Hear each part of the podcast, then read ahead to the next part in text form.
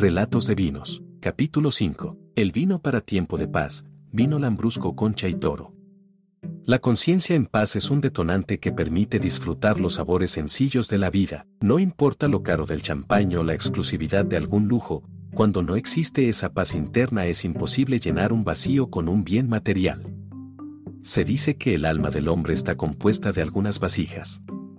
Cuando se llenan de forma correcta éstas se llenan, pero, cuando se pretende llenar estas vasijas de algo incorrecto por más que se llenen más vacío crea en el hombre.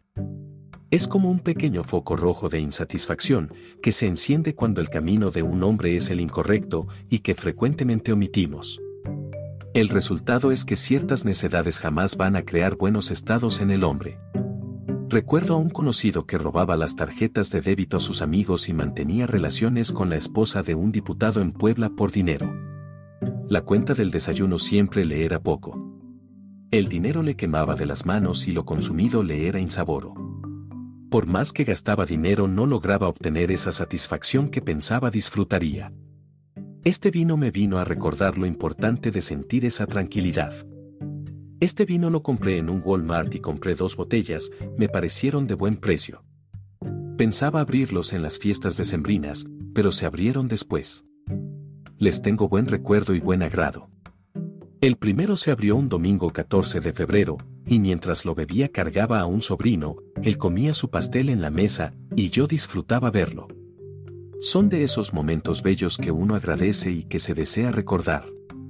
El vino es dulce, fresco, suave, 8 grados de alcohol, ligero, efervescente, se toma frío y es fácil de tomar. Hay un libro llamado Eclesiastés. Es un libro bíblico que se menciona en una novela llamada Fahrenheit 451. Esta novela es la historia de un bombero llamado Montag, quien quemaba bibliotecas clandestinas y guardaba celosamente dicho libro en su mente como un gran tesoro. Este libro Eclesiastés dice entre otras cosas que, hay tiempo para todo, tiempo para derrumbarse, tiempo para construir, un tiempo para guardar silencio, un tiempo para hablar. Dice que, si han de llegar cosas inevitables a tu vida llegarán, por lo que debes tratar de disfrutar la vida y tomar tu vino con placer y calma. La segunda botella la regalé a mi tía. Una semana después me contó que por la noche cuando todo estaba en calma y se disponía a descansar, se había servido una copita de este vino.